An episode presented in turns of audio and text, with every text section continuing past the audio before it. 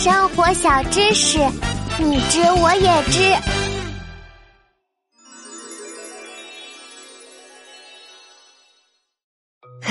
西宝，你知道屎壳郎为什么要滚粪球吗？嗯，不知道哎。不过我可以在《昆虫百科全书》上找一找。屎壳郎，屎壳郎，啊，有了！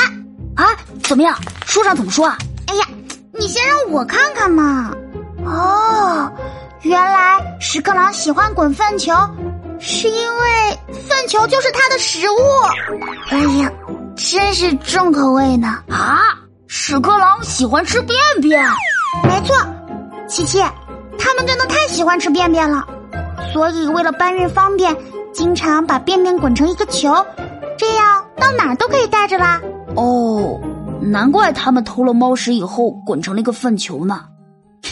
原来是为了方便带走啊！救命！书上还说，粪球是屎壳郎产卵的地方啊！